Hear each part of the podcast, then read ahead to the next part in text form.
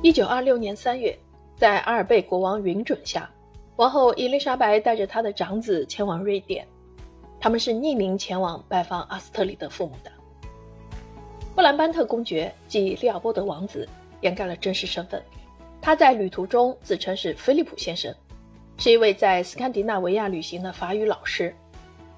他的求爱战术非常富有戏剧性。这个年轻的男子有一头浓密卷曲的金发。深邃的蓝色眼睛，话不多，但在斯德哥尔摩，他很难不被认出来。为了保持低调，他们在王室宫殿对面的大饭店下榻。不过，为了掩人耳目，王后的贴身女官卡拉芒西麦公爵夫人住了最好的房间，比利时大使馆则装作不知道王后和王子的家里。夏天，当人们渴望享受湖边与森林的金色阳光的时候，匿名人的行踪最终还是暴露了。利奥波德王子被邀请至弗里德姆别墅，这是一九零九年修建的坚实建筑，面向布拉维金海峡和树木繁茂的岛屿。在那里的生活相当惬意，附近有很多农庄。阿斯特里德带着利奥波德在周边游玩，他们分享着共同的爱好——驱车出游。王子非常喜欢公主，然而两个人都很羞怯。阿斯特里德在面对亲密关系时有些抵触，看起来像是在抗拒。他害怕面对面，提防着爱情的陷阱。这是羞耻心和莫名的担忧在作祟。廖波德曾经向他的妹妹，意大利短暂在位的王后玛丽若泽吐露说：“我永远都忘不了，在我向阿斯特里德第一次吐露爱意后，他长时间让人害怕的沉默。”公主的眼睛变得更加闪烁，她的脸蛋时红时白，风吹乱了她栗色的秀发。不过，这个时尚的短发造型非常适合她。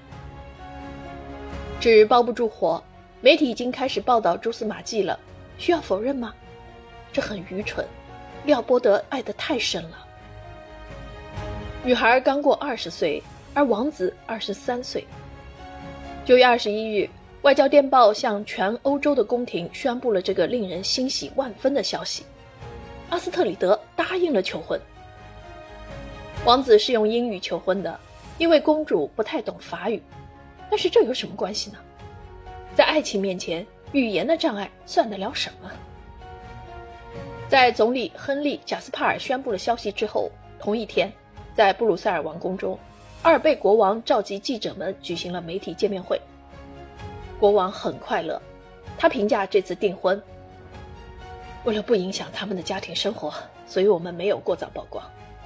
在长期的相处中，两个年轻人相互了解并相互爱慕，他们感受到了对方的感情，并决定结合在一起。他们的父母非常高兴，两个孩子发自内心深处且自主决定的婚姻。伊丽莎白王后特意补充道：“这是一场因爱而结合的婚姻。”没有事先安排。未来的比利时王后是瑞典国王古斯塔夫五世、丹麦的克里斯蒂安十世、挪威的哈康七世的侄女，也是英国君主乔治五世的近亲。